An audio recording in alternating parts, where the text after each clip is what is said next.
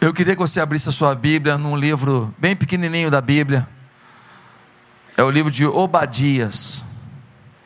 Do capítulo do versículo 12 ao versículo 21, visto que este livro ele só tem um capítulo. Ele é chamado Obadias de um profeta menor. Por que, que ele é menor? Porque o livro dele só tem um capítulo mesmo.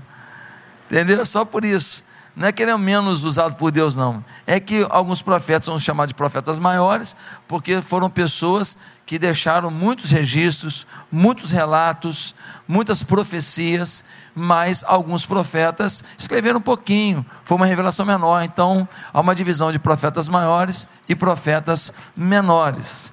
Então, esse livro que só tem um capítulo, nós vamos ler apenas alguns versículos desse capítulo. A partir do versículo 12 nós lemos assim. Eu queria que você acompanhasse, porque tem uma, uma palavra muito forte nesse texto para a sua vida hoje. Obadias, versículo 12, nós lemos assim: Você não deveria ter olhado com satisfação o dia da desgraça de seu irmão, nem ter se alegrado com a destruição do povo de Judá não devia ter falado com arrogância no dia da sua aflição. Não devia ter entrado pelas portas do meu povo no dia da sua calamidade. Não devia ter ficado alegre com o sofrimento dele no dia da sua ruína. Nem ter roubado a riqueza dele no dia da sua desgraça. Não devia ter esperado nas encruzilhadas para matar os que conseguiram escapar nem ter entregado os sobreviventes no dia da sua aflição. Pois o dia do Senhor está próximo para todas as nações. Como você fez, assim lhe será feito. A maldade que você praticou recairá sobre você.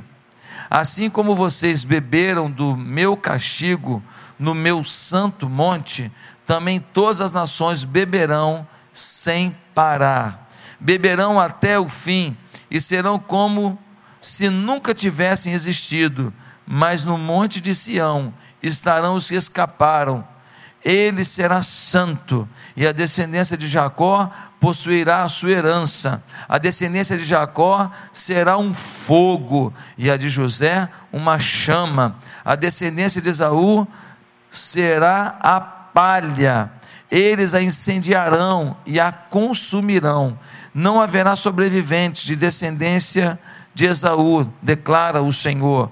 Os de Negueb se apossarão dos montes de Esaú, e os de Cefelá ocuparão a terra dos filisteus. Eles tomarão posse dos campos de Efraim e de Samaria, e Benjamim se apossará de Gileade. Os israelitas exilados se apossarão do território dos cananeus até Serepta os exilados de Jerusalém, que estão em Serafate, ocuparão as cidades do Negueb. Os vencedores subirão o monte de Sião para governar a montanha de Esaú. Pastor, não entendi muita coisa não. Eu acho que eu não estava bem atento.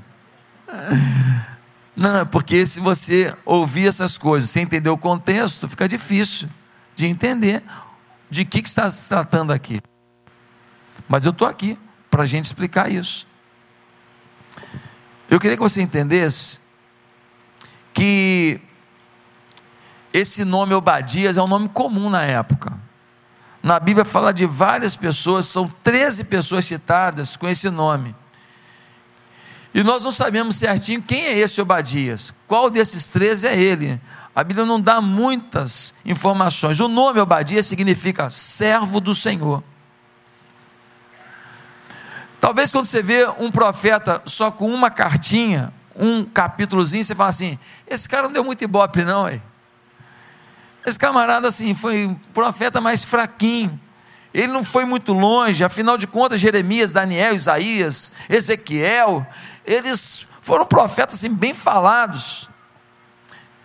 Eu queria dizer que às vezes nós somos assim. Às vezes nós estamos na igreja e não servimos, ou servimos com tristeza porque dizemos: o meu ministério não dá ibope, o meu ministério é menor. E quando a Bíblia coloca um com 50 capítulos e um outro profeta só com um capítulo, a Bíblia está dizendo que Deus usa um mais, outro menos, mas todos são, o nome de Obadias, servos do Senhor. O que importa é ser servo do Senhor, independente do quanto Ele te usou, da quantidade de coisas que você fez. Se você é um servo do Senhor, você está à disposição e você está disponível ao Senhor. E Ele pode te usar hoje para uma coisa desse tamanho, mas conforme a sua vida em Deus, aquilo que você faz, que parece tão pequenininho, tem uma repercussão que você não pode imaginar. Às vezes você leva uma pessoa a Jesus, uma. Um dia alguém levou um homem chamado Billy Graham a Jesus. Um dia alguém levou Billy Graham a Jesus. Ele mal sabia que estava levando a Jesus um homem que no século XX pregaria para milhões e milhões de pessoas por todo o mundo.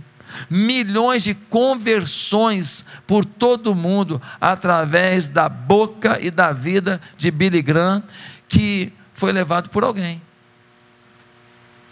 Meus amados, o Senhor nos ensina através de Obadias que o melhor mesmo é Deus saber quem nós somos e não as pessoas.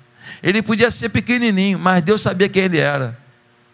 E Deus sabia do que ele era capaz.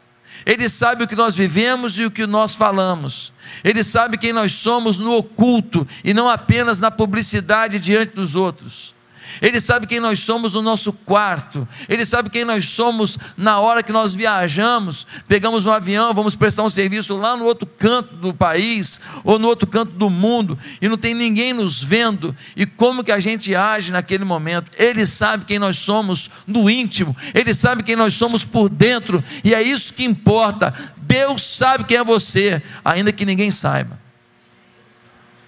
A palavra de Obadias é dura a palavra de Obadias é contra o povo de Edom. O povo de Edom é chamado de povo edomita.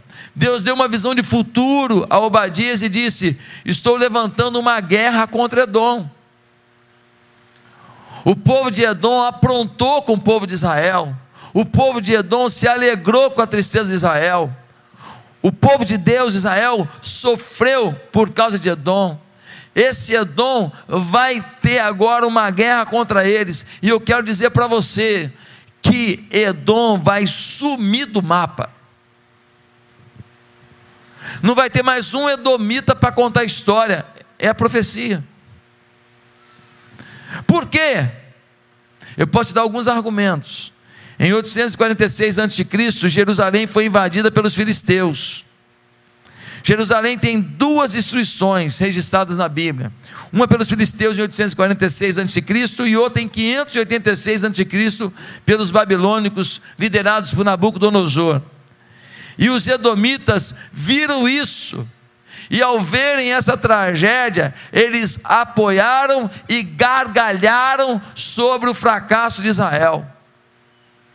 Eles apoiaram e riram, fizeram chacota, acharam bonito que Israel fosse humilhado, que Jerusalém fosse destruída. Eles riram da profanação do templo de Deus, que era em Jerusalém. Eles riram da destruição de tudo que foi preparado para adoração a Deus em Jerusalém. Eles se alegraram com a tragédia dos outros. Mas quem são esses edomitas que ficaram tão chateados assim, que riram da desgraça do povo de Israel? Os edomitas são parentes dos israelitas. São parentes de Israel. Eles são descendentes de Esaú. Você lembra que Isaac teve dois filhos gêmeos: Esaú e Jacó. Jacó deu origem a doze tribos através de cada filho. Um deles foi José, não é isso? Um desses filhos foi José. Agora, o outro filho, Esaú, foi um filho que foi enganado por Jacó.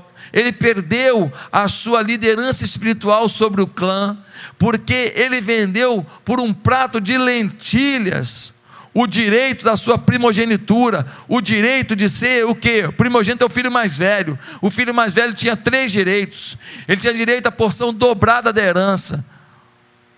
Um ganha um terço, o outro ganha dois terços da herança. O filho primogênito, ele era o novo líder espiritual da família. E o filho primogênito, ele era também o novo líder social, ele era reconhecido como chefe daquele clã. Você não pode deixar de ver que há um conceito de clã, um conceito meio tribal ainda na sociedade. Ele é respeitado socialmente, ele é favorecido financeiramente e ele é respeitado e recebe uma unção espiritual. Esaú abriu mão disso por um prato de lentilhas. Não, eu vendo, não vou usar isso para nada, não, pode ficar. E depois ele não queria realmente levar isso a sério. E Jacó engana Esaú para poder fazer aquilo que um dia eles combinaram por um prato de lentilha. Um prato de carne com lentilha. Lentilha, para quem não sabe, é aquele feijãozinho redondo. Parece um disquinho voador um pratinho de disquinho voador com carne, cheiroso, e ele com muita fome, fala: ah, pode ficar com a minha primogenitura. A sua palavra tem poder. Você fala certas coisas e depois você não dá conta de assumi-las. Por isso, cale a sua boca. Ouça mais. Fale menos. Pense para falar. Peça um dia de reflexão antes de falar. Porque quando ele prometeu, ele prometeu de boca. Mas ele fez uma aliança, ele fez um acordo. E agora, quando Esaú está vendo que foi enganado por Jacó e pela mãe, eles enganaram o pai. O Jacó se fingiu de ser Esaú, botou pelo nele, porque o Esaú era fortão, bonitão, peludão. E o Jacó era mais simples, mais pacato ficava mais em casa, tinha mais relacionamento com a mãe. E o pai gostava mesmo do Esaú, que era o atleta da escola, campeão de vôlei, handball, natação e atletismo. Menino bom de briga, na hora das peladas lá, quando tinha briga era com ele mesmo. E o pai adorava, esse é Esaú, esse é meu filhão. E o pai não gostava tanto assim de Jacó, a mãe gostava mais. E a mãe ajuda Jacó a enganar. Quando Esaú descobre que foi enganado e que o pai deu a bênção da primogenitura, ungiu Jacó, ele fica furioso, ele quer matar Jacó. Jacó foge. Jacó foge. É uma situação complicada. O Jacó vai para a casa do tio dele, Labão. Chega lá, ele acaba casando com as filhas de Labão, Lia e Raquel. Ele constrói a família dele. Anos e anos depois, ele vem com suas duas mulheres e os seus filhos, e ele vem em direção a Esaú, anos sem ver Esaú, com medo de Esaú. Quando ele vem, ele vem morrendo de medo. Mas quando Esaú encontra seu irmão, diz a Bíblia que eles se abraçam. Há um pedido de perdão, há uma festa mas a Bíblia não conta de mais nenhum encontro deles depois disso. O Esaú, chateado com Jacó, revoltado com Jacó, que foi enganado por Jacó, ele fica anos sem meu irmão. O irmão, quando vem agora, anos depois, mais velho, Muitos anos depois, família feita, os filhinhos dele, cinco anos, quatro anos, seis anos, sete anos, tudo na frente, aquela meninada dele lá, e ele vem falando com o irmão, mostrando a família dele. Esaú abraça o irmão, mas depois disso, eles não encontram nem para comer um pastel, nunca mais. Sabe por quê? Porque o perdão foi de boca. Porque o perdão foi, tá, eu te perdoo. Você vai para lá, eu vou para cá. Eu te perdoo, mas vamos fazer o seguinte: a gente não se fala mais não. Tu no teu cantinho e eu no meu. Tá bom, tá perdoado. Mas eu não quero relacionamento. Todo perdão mal ajustado, todo perdão mal dado, é uma coisa que a gente tenta fantasiar, tenta enganar, tenta mascarar, mas na verdade perdão não teve. foi algo de boca, foi conversa fiada, foi um ato para os outros, foi um gesto social, não foi alguma coisa do coração. Às vezes o pedido de perdão vem com tanta explicação que quase que ofendido é quem tem que pedir perdão. Ou às vezes o pedido de perdão é daquele tipo assim, tipo assim, no futebol, eu dei um chute na canela desse amado irmão, uma cotovelada, um soco no olho, não, os dois dedos no olho. Aí alguém fala comigo assim: rapaz, você machucou o irmão ali, ué. Aí eu vou lá, ele está com os dois olhos feridos, está com o olho desse tamanho aqui, está com três costelas quebradas e uma canela machucada. Aí eu vou lá e falo assim: se eu te fiz alguma coisa, me perdoe. É uma piada, não é? Que pedido de perdão é esse, meu irmão? Que pedido de perdão é esse? Que eu vou lá, se eu te fiz alguma coisa, o olho desse tamanho. Meus amados, queridos irmãos, Esaú vai para um canto, Jacó vai para o outro. Eles são irmãos de sangue, são irmãos gêmeos. Mas eles têm uma situação mal resolvida. E os primos vão crescendo distantes num clima de animosidade. Essa animosidade gerou até hoje problema para a gente. Até hoje, as pessoas foram influenciadas por essa animosidade entre Esaú e Jacó. Estão se degladiando, estão aí nessas guerras religiosas do Oriente. Bombas têm sido explodidas, gente tem morrido. Crianças são pegas e dadas em casamento a homens adultos. Coisas terríveis, pessoas que não professam a fé por imposição são mortas até hoje. E o mundo nunca mais foi o mesmo depois de 11 de setembro, por causa dessa animosidade aqui. Ó. Meus amados irmãos, quando Israel saiu do Egito fugindo de Faraó, poderia passar pelo caminho onde moravam os Edomitas. Sabe que os Edomitas, parentes de Esaú, descendentes de Esaú, disseram para o povo de Israel que estava fugindo do cativeiro do Egito e indo para a terra prometida, disseram: aqui vocês não passam. Mas se a gente não passar por aí, nós vamos ter que dar uma volta enorme para poder entrar na terra prometida que Deus nos prometeu. Aqui não passa, se passar aqui tem guerra. Para Israel não ter guerra, teve que dar uma volta enorme, porque a única passagem que eles tinham para ir direto à terra prometida era a terra de Edom. Quanto ressentimento quanto ressentimento. Tiveram que passar por tantas montanhas para chegar na terra prometida, quando poderiam ter passado praticamente, praticamente por vales para chegar na sua terra prometida. Mas não puderam, porque Dom não permitiu. Interessante que quando Moisés dá as leis para os israelitas, Moisés entrega as leis e diz assim: não aborrecerás o Edomita, pois é teu irmão. Moisés entregou as leis dizendo: Não toca no Edomita, é teu irmão. Mas quando Israel precisou do Edomita, o Edomita disse: Se pisar na minha terra para poder fazer a sua caminhada, vocês vão morrer. Nós vamos ter guerra. Aqui não.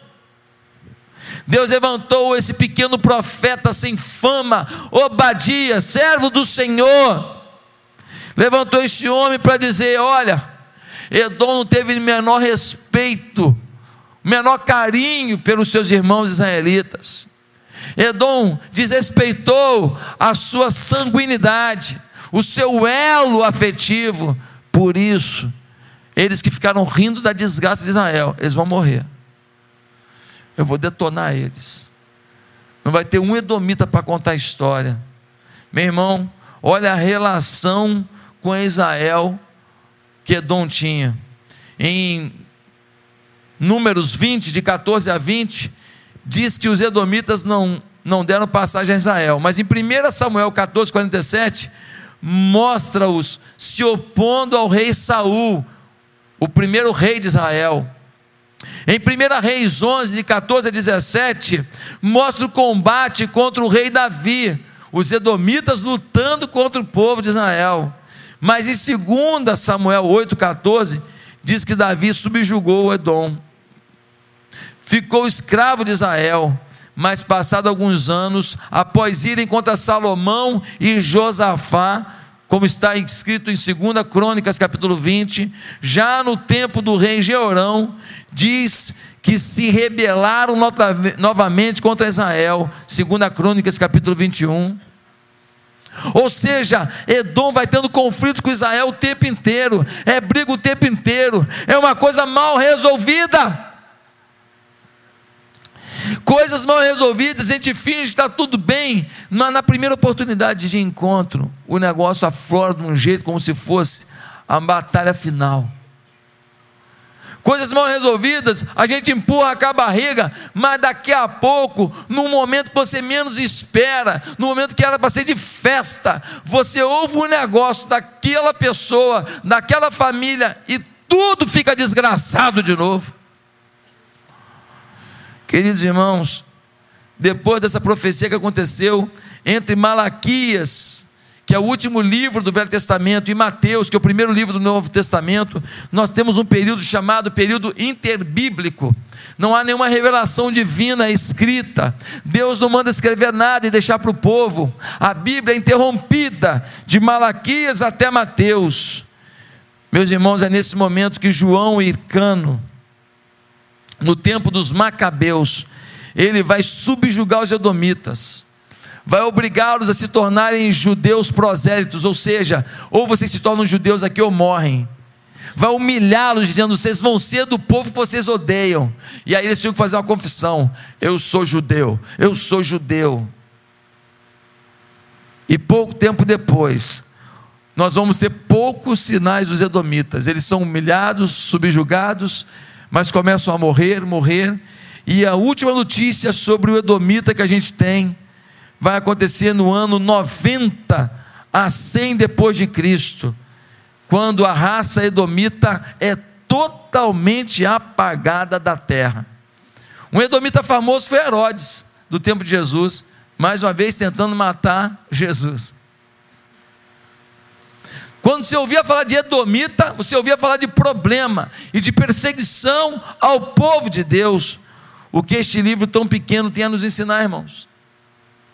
O que essa história de ressentimento constante, briga constante, de toda hora o mal-estar acontecendo, o que esse livro tem a nos ensinar, irmãos? Esse livro nos ensina algo muito forte.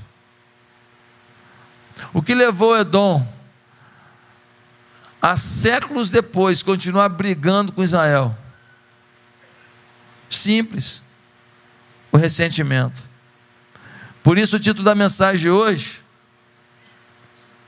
é o seguinte: Seu ressentimento quer te matar. Os edomitas foram mortos, sumiram da terra sua história foi apagada. Motivo? Ressentimento. Eu queria perguntar: será que você tem ressentimentos? O que é o ressentimento? O ressentimento é a ira multiplicada pelo tempo. Um homem foi no médico e o médico falou para ele: Olha, o senhor está com uma doença chamada raiva. E o senhor vai morrer. Por isso eu queria te dar um conselho. Qual o conselho, doutor? Que o senhor faça uma lista de tudo que o senhor tem que fazer antes do senhor morrer. Para senhor organizar a sua vida, organizar a sua casa, antes de morrer. E o médico saiu da, do consultório e quando voltou, estava o homem com a caneta e um papel e já tinha assim umas quatro páginas escritas. E o médico disse para ele: Puxa vida, que bom que o senhor ouviu o meu conselho e o senhor está aí anotando o que precisa fazer, as coisas que o senhor precisa resolver antes de partir. Ele disse aqui: Não, doutor, eu estou aqui anotando as pessoas que eu vou morder antes de morrer. Tem gente que tem raiva multiplicada pelo tempo, ressentimento. Ele falou: já que eu vou morrer, antes eu vou morder esses miseráveis. Eu vou passar a minha doença. Querido, sobre o ressentimento, nós podemos afirmar duas coisas muito fortes. Duas fortes coisas. Primeiro, nem sempre conseguimos entender a dimensão que o ressentimento tomou em nossas vidas. Às vezes você ficou ressentido com alguém e você não imagina como aquele negócio está forte dentro de você. Você não consegue entender e explicar o quanto aquilo você deixou de lado, mas aquilo te angustia, aquilo te arde por dentro, aquele negócio está encapsulado de alguma maneira. Você botou assim uma, um, um encapsulamento para poder não ver o quanto que ele está vivo ali dentro, mas ele é um vulcão um abalo sísmico qualquer, uma situação qualquer, uma mudança qualquer, alguma coisa climática, alguma coisa ambiental, alguma coisa é, nas, nas camadas tectônicas fazem esse vulcão uau, entrar em erupção da noite para o dia. E quando ele entra em erupção, ele joga larvas queimam, que acabam, ele solta gases que vão envenenando e matando por distâncias incríveis. Eu tive o privilégio de visitar uma cidade chamada Pompeia, fica na costa malfitana, uma área da Itália. E aquela cidade é uma cidade que fica perto de um de um vulcão. E um dia aquele vulcão veio com tanta força com tanta força, ele explodiu, e o gás que saiu já foi matando as pessoas, e a larva foi vindo, e ela cobriu toda a cidade. E aquela cidade ficou encoberta por anos e anos e anos e anos e anos e anos. Muitos anos, séculos depois. Alguém foi fazer escavações ali e começaram a encontrar pessoas mortas, cachorro, inteirinho assim, o formato do cachorro, eles cortaram assim, do cachorro. Pessoas que morreram nos seus atos do dia a dia, estavam de repente fazendo alguma coisa, cozinhando, e morreram ali naquela posição. E a lava os cobriu e ficou ali intacto o gesto deles, de uma noite para o dia um vulcão os matou. Assim é a nossa vida. Você não trata o ressentimento de uma noite para o dia. Você está fazendo um ato normal do dia a dia, mas o vulcão dentro de você entra erupção e você morre. Ou você mata. Segundo lugar, nem sempre conseguimos entender a dimensão que o ressentimento tomou em nossas vidas. Segundo lugar, segunda afirmação muito forte, é que ele pode, o ressentimento pode ser a raiz de uma série de comportamentos destrutivos na nossa vida. Primeiro, você às vezes não consegue entender o tamanho que o ressentimento tem dentro de você. Segundo, que este ressentimento, ele pode disparar um monte de coisas, de comportamentos na sua vida que você nunca imaginou que um dia os faria. Pastor, que sentimentos são esses? Que comportamentos são esses? Primeiro, atitudes que um coração ressentido pode ter. Primeiro, ainda que sem perceber, ele tende a aflorar o seu orgulho. Edom tinha esse terrível pecado. Edom tinha uma, uma capital, o nome dessa cidade é Petra. Essa cidade fica na Jordânia. Você que viu o filme do Indiana Jones e viu um templo esculpido na rocha, uma coisa maravilhosa. Aquele é um templo que está esculpido na cidade de Petra. Essa cidade, para você chegar nela, e quem foi na última caravana comigo foi a Petra. Para você chegar nessa cidade, tem um desfiladeiro com montanhas muito altas, e você tem uma passagem muito estreita. E você só consegue chegar à cidade de Petra passando por esse desfiladeiro. É um lugar difícil de um inimigo te atacar. Por quê? Porque você fica alojado sobre aquelas montanhas e você joga pedras, e você joga flechas, e você joga lanças, e você joga tudo de cima para baixo. E quem está embaixo está tomando pedrada, está jogando. Você às vezes tem um balde cheio de pedras, você joga um monte de pedra grande de uma vez só. Era muito difícil atacar aquela cidade. E Edom, a cidade de Esaú, é uma cidade orgulhosa, ninguém pode entrar aqui. Nós temos um, uma entrada, um funil para entrar na nossa cidade, nós estamos protegidos, nós somos o tais, até que os nabateus decidem enfrentá-los. E aquela cidade depois foi invadida também pelos ircanos e pelos romanos. Aquela cidade foi invadida várias vezes, nada é intransponível. Quantas vezes nós somos orgulhosos? Quantas vezes nós estamos achando que temos uma segurança por causa de um emprego, de um trabalho, de um dinheiro, de um relacionamento, de um tio rico, de uma herança que o avô vai deixar. da profissão que você tem, dos cursos que você fez, do pé de meia que você guardou, ei! Nada é intransponível. Às vezes os ressentimentos fazem aflorar esse orgulho. Me desprezaram, mas eu sou tal. E aí aquilo que você tem, você não lida bem com aquilo, porque você quer provar que você é melhor do que aquilo que acharam de você. Você quer provar que você é melhor do que o outro. Então aquilo que você tem, você começa a valorizar e você fica uma pessoa insuportável. Às vezes você finge bem. Você até finge bem mas na verdade, você é dominado pelo orgulho. Se você acha que o dinheiro compra tudo, a escola compra tudo, a posição compra tudo, você cometerá um grave erro. Basta olhar para a vida de gente que tem tudo isso, mas vive mal. Uma das características do coração orgulhoso é não se alegrar em ouvir a vitória dos outros. Você começa a contar uma vitória sua, ele já tem três melhor que a sua para contar.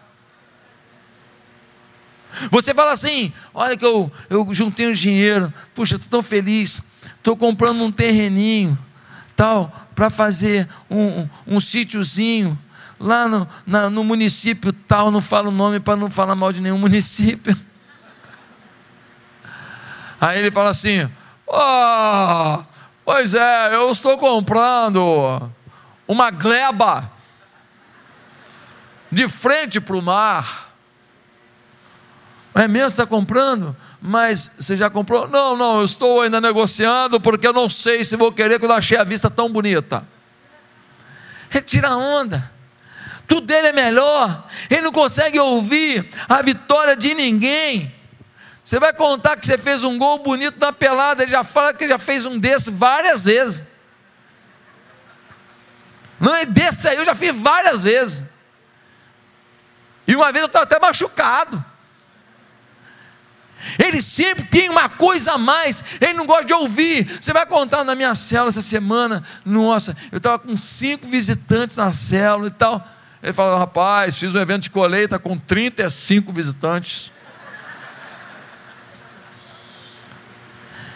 Ele acaba com você. Você se sente um verme, um ninguém. Meus queridos, você gosta de ouvir a vitória dos outros? As pessoas que estão contando uma vitória, elas têm o direito de contar até o fim? Ou você já as interrompe contando as suas vitórias? Se isso acontece, eu tenho uma boa notícia para você. Você descobriu hoje que você é orgulhoso. E provavelmente esse orgulho tem a ver com algum ressentimento. Pode ser que sim, pode ser que não.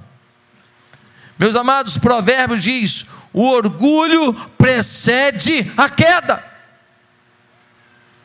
O seu ressentimento que faz você querer valorizar o que você tem, porque você tem que provar que você é bom, porque aquela pessoa não valorizou você, não foi bom com você e tal.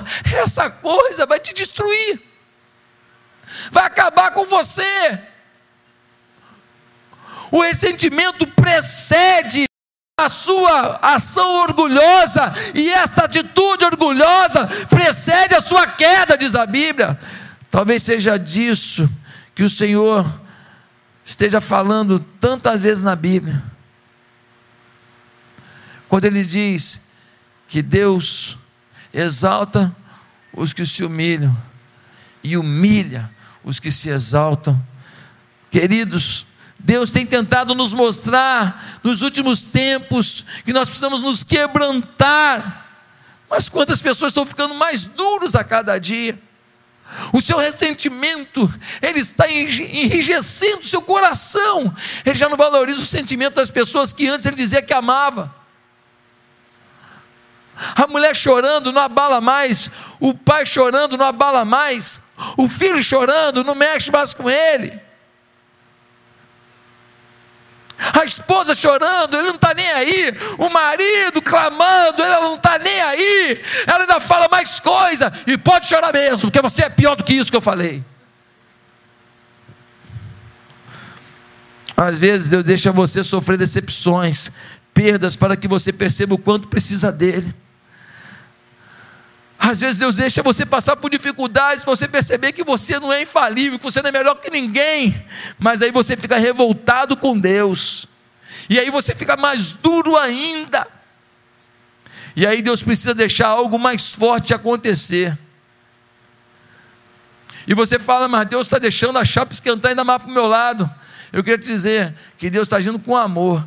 Porque se Deus não deixar a sua chapa esquentar, não deixar você passar por essa situação, você vai por um caminho de dureza no coração, de ressentimento dominante na sua vida, que você talvez morra se você provar do seu próprio coração. Se pegasse o seu coração, fritasse, tirasse um pedacinho, você comesse, você morreria envenenado na mesma hora. Meus queridos, um caso de orgulho é ser Namã. O cara era um general, e ele agora, ele que era um grande general, um grande líder, e ele vem de um país nobre, forte, e ele é o principal líder militar.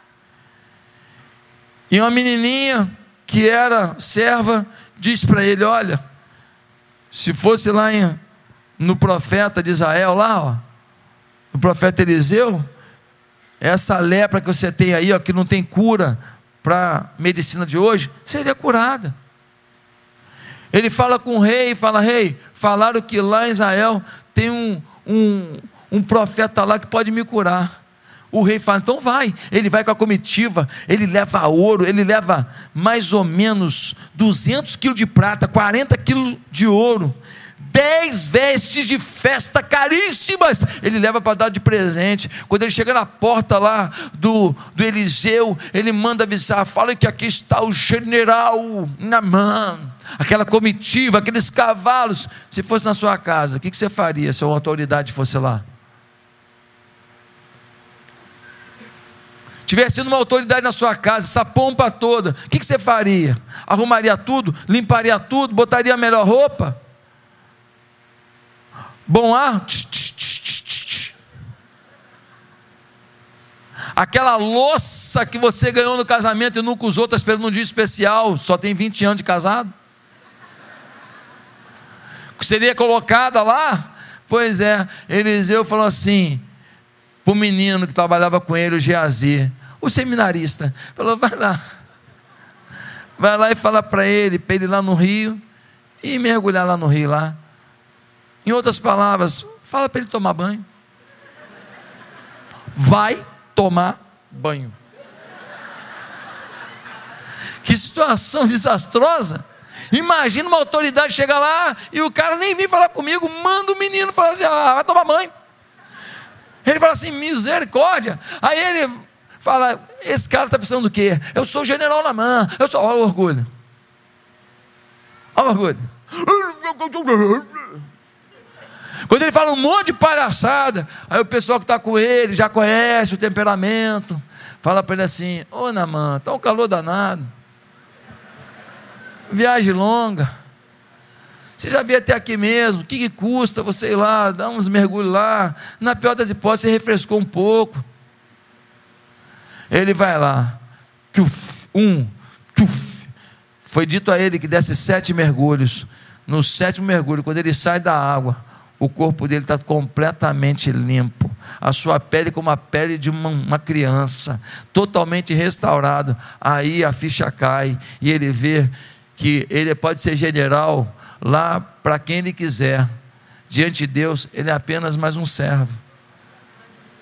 Se não for Deus na vida dele, a lepra dele vai matá-lo ele vai lá e fala: Seu Eliseu, está aqui o ouro, a prata, as vestes. Por favor, seu Eliseu, senhor me perdoa de ter pensado coisa ruim do senhor. Olha, eu, eu queria levar um pedaço, de, um pouquinho de terra desse, daqui de Israel, levar lá para minha terra, porque essa terra é abençoada. Esse Deus de vocês existe. Aí ele se quebranta. Quantas vezes você não escuta a orientação da sua liderança para dar um mergulho na humildade? E é por isso que você não é curado. Meus irmãos, o ressentimento aflora o nosso orgulho. Mas a Bíblia diz que Deus resiste ao soberbo e Eliseu era homem de Deus, ele não vai nem lá. Mas quando o homem se humilhou, mergulhou, mergulhou, se abaixou, a cura chegou. A primeira coisa que a gente começa a fazer com ressentimento que a gente pode aflorar o orgulho. Segunda coisa, o ressentimento, o coração ressentido, ele alimenta o desejo de vingança. No versículo 13, nós lemos assim: Não devia ter entrado pelas portas do meu povo no dia da sua calamidade, nem devia ter ficado alegre com o sofrimento dele no dia da sua ruína, nem ter roubado a riqueza dele no dia da sua desgraça. Olha, o Edomita, quando ele viu Israel ferido, ele foi lá para roubar mais. Quando ele viu o povo fugindo, ele falou assim: vamos ajudar a matar. Quem está arrebentado, vamos arrebentar mais. Quem está ferido, vamos ferir mais. Quem está machucado, vamos machucar mais. Vingança. Dois meninos brigaram lá no passado, Jacó e Esaú. Séculos depois, os descendentes de Edom, os descendentes de Esaú, ainda estão querendo vingança. Deus diz: A mim pertence a vingança. No dia em que a pessoa está enfraquecida, você pode humilhá-la mais. No dia que a pessoa está sem condições de se levantar, você pode até matá-la. E quantas pessoas que seriam recuperáveis, tratáveis, mas no dia da sua fraqueza você decidiu dar a burdoada final, o tiro final porque o seu desejo de vingança aflorou. Quantas vezes um irmão na igreja errou com você, falou uma coisa que não devia, o que você faz? Você fala para todo mundo mal daquela pessoa. Você mata a pessoa. Você não mata com tiro, você mata a imagem dela, você mata o caráter dela, você mata a, a, a, as, a oportunidade que ela tem de servir a outros, você mata a publicidade dela, você mata o marketing dela, você mata a visibilidade dela, você mata as chances de vida dela. Isso não é justo, isso é sua vingança. Ah, mas ele errou, ele errou, mas você está vingando, e vingar também é errado.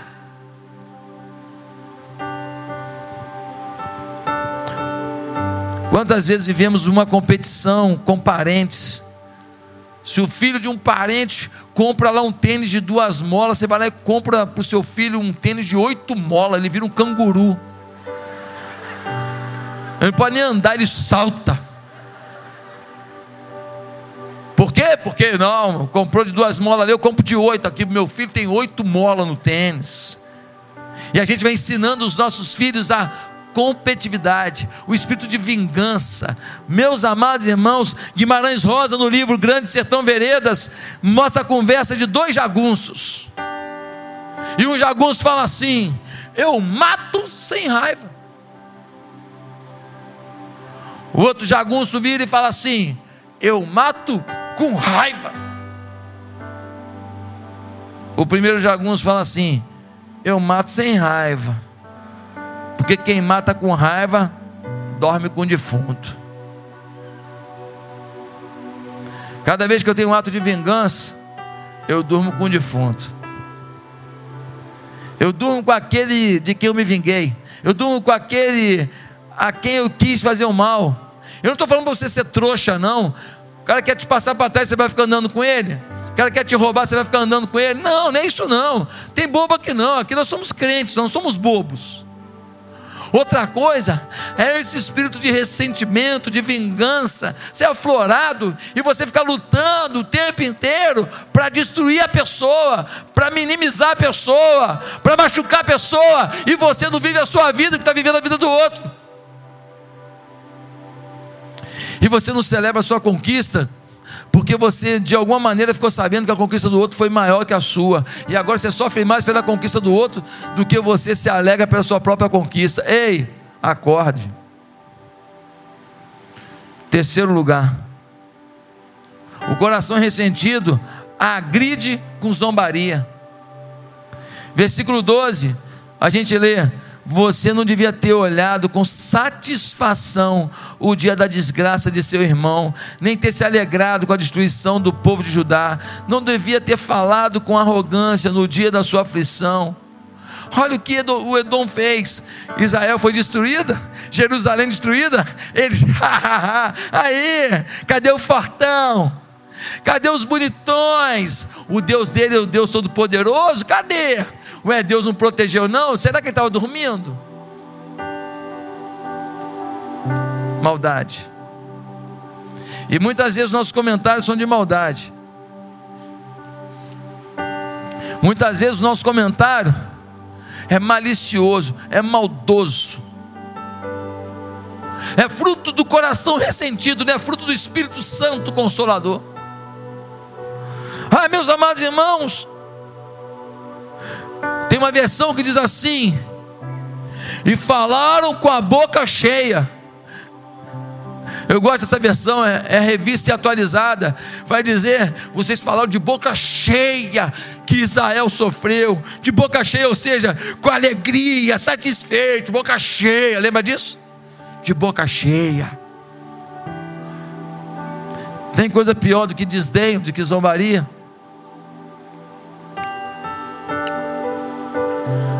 Poxa, amor, você está falando isso aí, mas eu, eu também trabalho e trago dinheiro para casa. Ah, você trabalha muito. Hum, ó. Tem coisa pior do que alguém desprezar aquilo que você conseguiu fazer. Você já não conseguiu fazer um monte de coisa, o que você consegue é motivo de desdenho. Tem coisa pior do que esse sarcasmo. Meu filho, não vai por aí, meu filho. Você vai sofrer. Ah, estou morrendo de medo. Minha filha, não casa com esse moço, minha filha. Esse moço não tem eira nem beira. Ele não estuda, não trabalha. Ele já pegou um monte de menina aí. Ele não leva ninguém a sério. Ah, ah, ele não leva ninguém a sério. Hum, tem que ser o quê? Tem que ser culto. Que raiva que dá. Fala a verdade. Os dedos da mão começam a fazer assim, ó. É ou não é? É um imã. E você tem que depender do Espírito Santo para falar assim: não, Senhor.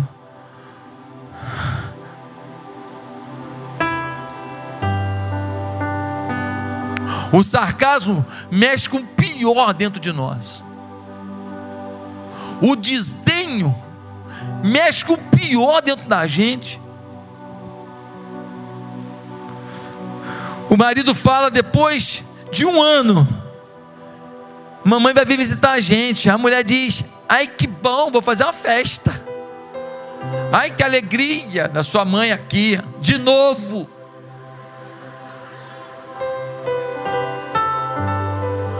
É a mãe dele. Se está vindo todo dia, toda hora, se está usando as suas roupas, e abrindo a sua geladeira, vamos tratar isso. Mas é a mãe dele, por favor, com desdenho não. É a mãe dela, com desdenho não, porque atiça algo ruim. O casamento de vocês vai cair, o casamento de vocês vai sofrer, vai padecer. Ela não vai aceitar isso, ele não vai aceitar essa forma de falar. É uma coisa complicada. É pai, é mãe, não vai deixar de ser, por favor, acorde. Meus amados irmãos, você pode rir, mas Deus sabe de seu coração, e sabe se você está rindo, mas você fez isso com alguém. Deus sabe se você tem sido alguém que agride com zombaria maridos zombadores, esposas zombadoras, filhos zombadores, que precisam se arrepender porque senão Deus vai agir, porque Deus não suporta a zombaria. Edom passou do limite, se alegrou com o mal, com a tristeza, com mãe que viu o filho morto, com o marido que viu a mulher morta, com mulher que chorou sobre o seu marido morto, e Edom rindo da desgraça dos outros. Ei, quando a gente faz isso, a gente está mexendo com Deus. Às vezes uma filha quer se casar e está difícil o negócio. Aí a outra amiga fala: Olha, minha filha está quase casando com fulano. Aí a mãe daqui fala: Olha, esse menino não vou muito com a cara dele, não, hein? É esquisito esse menino e tal. Deprecia. Um dia fica sabendo que o namoro lá acabou. Ela já vira para filha dela: Filho, o caminho está livre. É só o veneno. No fundo, no fundo essa pessoa queria para sua própria filha o que está desdenhando na filha do outro. Em quarto lugar, o coração ressentido, ele nos leva à rebeldia contra Deus. Rebeldia contra Deus. Versículo 15, nós vemos assim: Pois o dia do Senhor está próximo para todas as nações, como você fez assim lhe será feito, a maldade que você praticou recairá sobre você. Que maldade é essa? Edom se tornou um povo idólatra. Eles foram orientados por Isaac. Isaac adorava o único Deus. Mas agora Edom se afasta de Israel. Os israelitas, eles têm um único Deus, mas Edom decide servir aos deuses pagãos. Eles agora, eles adoram vários templos. Quando você vai a Petra, você vê os templos lá. Eles agora jogam fora a lei do Senhor, porque estão chateados com alguém que busca o Senhor. Quantos filhos que estão rejeitando Jesus porque o pai errou com ele? Quantas filhas estão rejeitando a Deus porque a mãe errou com ele? Quantos maridos estão abandonando a Deus que a mulher que está na igreja faz uma coisa que ele não gosta? Ei, Deus não pode pagar a conta de alguém que errou com você. Deus não tem nada a ver com isso. Deus continua te amando, te abençoando, tendo um plano para a tua vida. Não bote na conta de Deus aquilo que alguém que Deus ama fez contra você. Por favor, você vai acabar pagando um preço muito alto. Ah, meus queridos, talvez você pense muito nisso, mas eu queria te dizer que você pensa às vezes, muitas vezes nisso para os outros. Você vê rebeldia nas pessoas. Você fala, fulano é muito rebelde, é por causa disso, disso, daquilo outro. Você não consegue às vezes perceber a rebeldia que é fruto do ressentimento que você tem contra alguém da sua família, contra alguém na igreja, contra um pastor da igreja contra um filho, contra um marido, contra uma filha, contra a sua mãe, seu pai, e esse ressentimento gera em você um ar de rebeldia. Você está o tempo inteiro questionando sua liderança, você está o tempo inteiro agredindo seus pais, você está o tempo inteiro contrariando seu marido, querendo provar aqui: queimada sou eu, homem não manda mim, não, mulher não manda mim, não, olha minha peixeira. Ai, ai, ai, quanta bobagem, quanta criancice. Se a gente olhasse de cima no céu, olhando o que a gente faz aqui embaixo, A gente até tampar o rosto de tanta vergonha. Quanta vergonha. Mas aonde está a origem disso tudo? Ressentimento. O seu ressentimento quer te matar. Quer matar teu casamento. Quer matar tua aliança com teu pai. Quer matar tua capacidade de perdoar alguém. Quer matar os teus sonhos de recuperar o que você perdeu, de montar um novo negócio e prosperar de novo, de servir a Deus na igreja com toda paixão e dedicação. O teu ressentimento quer acabar com os sonhos de Deus na sua vida. Você não acorda, não, você não vê isso, não. Ah, pastor, mas erraram comigo, falharam comigo. Eu não estou dizendo que não fizeram, eu não estou dizendo que não foi um erro, eu não estou dizendo isso. Eu estou dizendo que aquele erro não pode determinar quem você vai ser. Você é tão ressentido que você não obedece ao seu líder de célula, você não obedece ao seu supervisor de setor, de área. Você questiona, você afronta, você não ouve ninguém. No seu trabalho, você é uma pessoa não grata. As pessoas não conseguem conviver com você. Você destila sempre um veneninho. Você tem sempre uma crítica. Você fala mal de todo mundo. Você é o bonzão. Tudo isso por causa de um ressentimento. É a raiz de tudo. E essa coisa faz aflorar em você orgulho, vingança, zombaria, maldade. Meus amados, Edom deixou seu ressentimento apodrecer seu coração, agiu com maldade contra o povo de Deus, e o dia do juízo chegou. Deus falou através de Obadias: pode falar para Edom, que não vai sobrar um para contar a história, e não tem mais um Edomita para contar a história. Curva sua cabeça nesse momento. Eu quero perguntar uma coisa para você.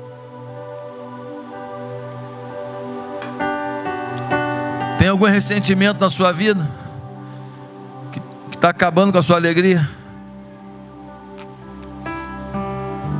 Tem algum ressentimento que faz você não acreditar que agora, mesmo estando aqui na igreja, mesmo estando em Deus, o seu casamento não tem como dar a volta por cima? Tem algum ressentimento que tem feito você ser muito sarcástico, agressivo com pessoas do seu convívio? O seu ressentimento tem feito você se tornar uma pessoa com um desejo de vingança. Você fica o tempo inteiro querendo ver o mal de alguém, você vibra com o mal de alguém, você torce pelo mal de alguém. Ei, eu quero te pedir hoje uma coisa. Eu quero te pedir hoje que você peça perdão a Deus, que você peça a força de Deus para hoje você queimar aqui o seu ressentimento. Você tem que sair daqui hoje liberto. Você tem que sair daqui hoje em paz, pastor. Mas como é que eu vou fazer o que fizeram com você? Que essas pessoas tratem com Deus, não mais com você. Você tem que liberar isso. Isso não pode ser mais um peso da sua caminhada. Andar 10 quilômetros sozinho é uma coisa, andar carregando um saco de 10 quilos é outra coisa, andar carregando um saco de 50 quilos é impossível. Você está carregando um fardo pesado, o ressentimento, ele atravanca a tua corrida. O ressentimento atravanca o teu sucesso ressentimento não te faz alguém mais criativo. Pessoas ressentidas só escrevem maldades, só escrevem ódio, só escrevem vingança. Pessoas que perdoam, escrevem sonhos, escrevem poesias, escrevem canções, escrevem a liberdade. Você precisa hoje aqui, hoje aqui, Pedir a Deus que arranque o teu ressentimento. E você vai resolver os seus problemas sem ressentimento. Nem é ser bobo, nem é dar tudo para os outros, não. Nem é falar, não, então deixa para lá. Não, eu estou em paz. Não é arrancar as questões da justiça toda, não. É, roubou você, está lá na justiça, é uma coisa ou outra. Ressentimento não é você lidar com justiça, ressentimento é você lidar com o coração do outro, é o que você sente pelo outro e não o fato em si. Ressentimento não tem nada a ver com abrir mão da justiça, ressentimento é o estrago que faz dentro de mim a injustiça.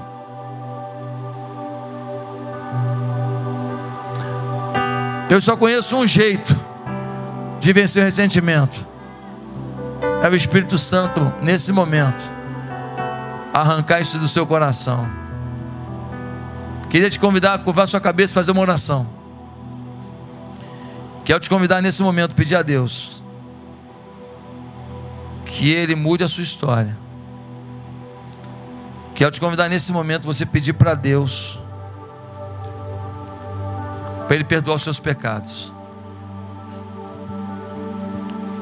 Quero que você pegue agora o seu ressentimento, coloque na mão de Deus fale assim: Deus, trata isso na minha vida agora.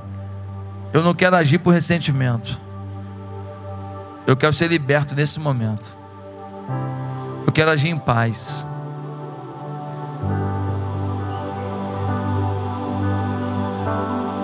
Eu quero agir em paz.